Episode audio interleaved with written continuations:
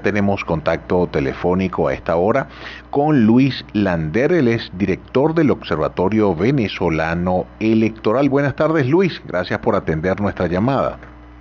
hola Piero, no, gracias a ustedes por invitarme a participar en el programa. Bueno Luis, eh, eh, Luis em,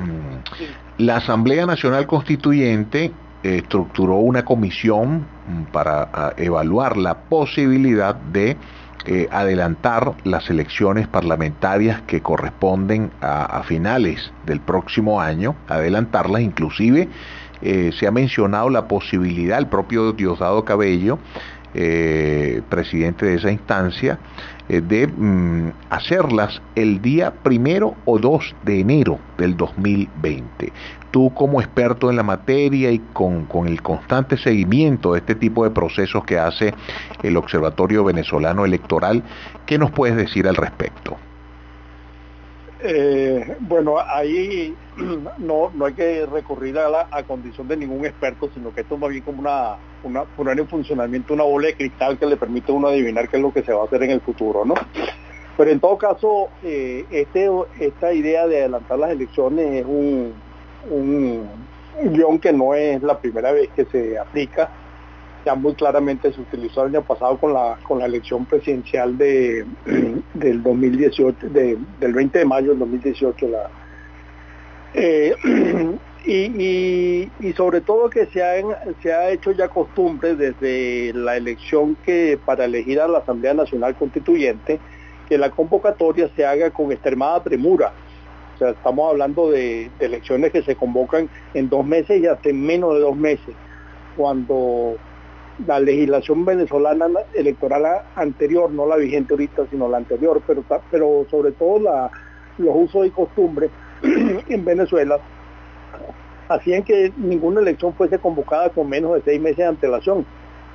Y, esto es importante porque eh, organizar una elección es una, no es una tarea sencilla, es un, proceso complicado que tiene muchos eh, aspectos que hay que atender. Eh, pero además requiere de, un tiempo político para que los distintos actores puedan efectivamente ponerse, digamos, cuadrar efectivamente de quiénes son los candidatos, seleccionarlos democráticamente, digamos, un proceso que políticamente puede ser en algunos casos muy complejo. Y, hasta y, desde la elección, todas las elecciones que se han hecho después, las parlamentarias 2015, son elecciones que han tenido esta característica, de ser convocadas muy rápidamente, lo cual de alguna manera ha cumplido el rol eh, con razonable éxito porque, porque la experiencia sí nos lo indica, los contendores del oficialismo eh, han, han quedado como descuadrados con eso, con ese apresuramiento, no han podido presentar una propuesta unificada clara para, para enfrentar el, el oficialismo, ¿no? De todas maneras, esto no es la primera vez que se habla de, la, adelantar las elecciones parlamentarias, no es la primera comisión que nombra la Asamblea Nacional Constituyente con ese propósito y, hasta ahora, y esperemos que siga siendo así, no pase, no pase de ser una amenaza, ¿no? Ahora Luis, eh, digamos, técnicamente, técnicamente eh, estaríamos hablando de eh, prácticamente septiembre, octubre, noviembre, diciembre, cuatro meses eso por una parte, digamos, técnicamente, eh, eh, porque entendemos que las elecciones parlamentarias son mucho más complejas que las elecciones presidenciales por la cantidad de cargos en disputa, por la división en circunscripciones, etcétera. Pero, pero Luis, está el otro tema también que está eh, muy en boga, que, es la posibilidad de convocar a unas elecciones presidenciales eh, de acuerdo, digamos, a las discusiones que se han adelantado, que en este momento se encuentran paralizadas, pero que se venían adelantando en Barbados y eh, justamente está en Venezuela una representación del gobierno de Noruega tratando de retomar ese, ese diálogo entre las partes eh, que tiene, digamos, como petición fundamental tanto de la Unión Europea como de los Estados Unidos como de muchos países de la comunidad internacional es realizar unas nuevas elecciones presidenciales. Entonces, ¿a, qué crees tú que obedece eh,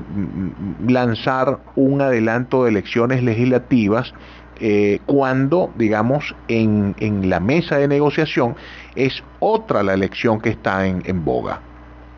Sí, bueno, aquí claramente eh, la, la, idea de realizar alguna elección pareciera como, como ineludible. Eh, digamos, bloquear la posibilidad de que se haga cualquier elección, eh, obviamente al oficialismo no le, no le interesa, porque bueno, ahí aparecería como, como ser opuesto a las, a, las elecciones y claro, en un país donde no hay elecciones claramente no, no hay democracia. Pero, pero la disputa alrededor de la, de la elección presidencial, por supuesto que es un hueso duro de roer, porque ahí hay dos razones eh, contrapuestas, muy radicalmente contrapuestas, de la interpretación de qué fue lo que pasó el, 20 de mayo. Porque por una parte el oficialismo dice que esas elecciones fueron unas elecciones legítimas, que fueron bien conducidas y que obtuvieron un resultado eh, claro que determinó que esas elecciones las ganó Nicolás Maduro. Pero por otro lado, eh, los, actores políticos de oposición, pero no solamente los actores políticos de oposición, sino también organizaciones de la sociedad civil. Digamos, ahí el Observatorio Electoral Venezolano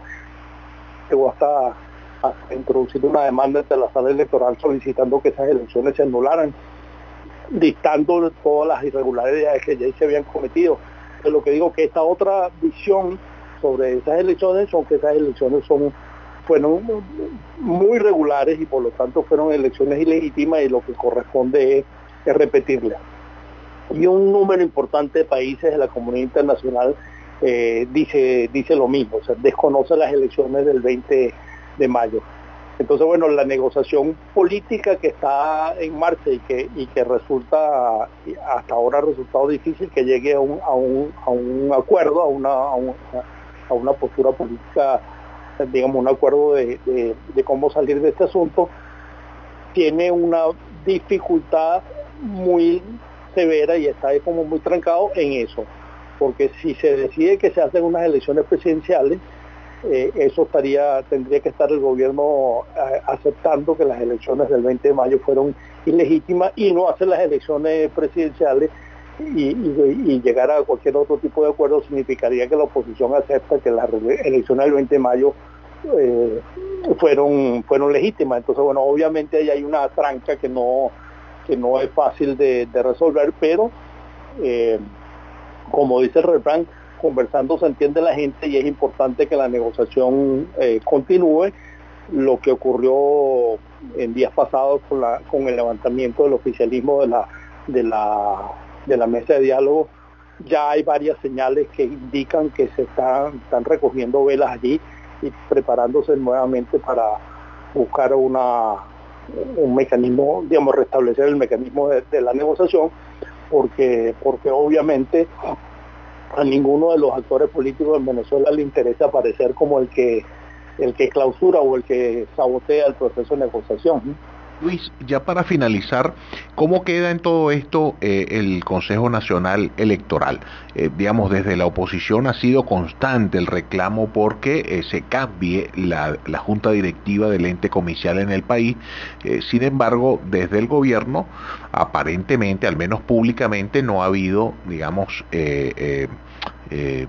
no se ha admitido la necesidad de cambiar a las autoridades electorales para hacer un ente un poco más estructurado. ¿Qué, qué opinas con relación a este tema?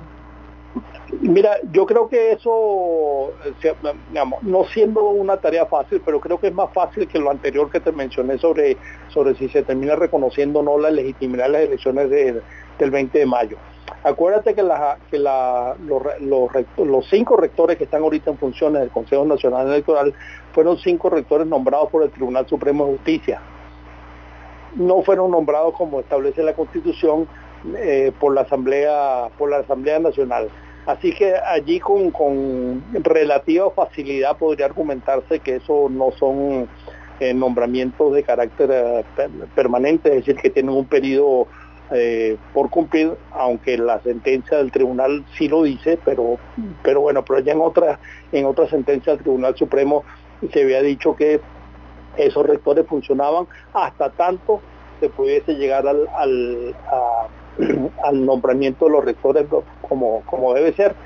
Entonces, si hubiese un acuerdo político entre los distintos integrantes del sistema político venezolano, entre los, eh, eh, en las negociaciones estas que se están haciendo ahorita en Barbados, pisados por, por el gobierno de Noruega, si hubiera un acuerdo allí, obviamente ese acuerdo va a contemplar eh, una reestructuración del Consejo Nacional Electoral que de alguna manera sea aceptable para todos, ¿no? Y eso creo que sería un, una muy buena señal. Bueno, te agradecemos muchísimo, Luis. Luis Lander, director del Observatorio Electoral Venezolano. Bueno, a propósito de esta posibilidad que se efectúen elecciones parlamentarias en el país comenzando el próximo año.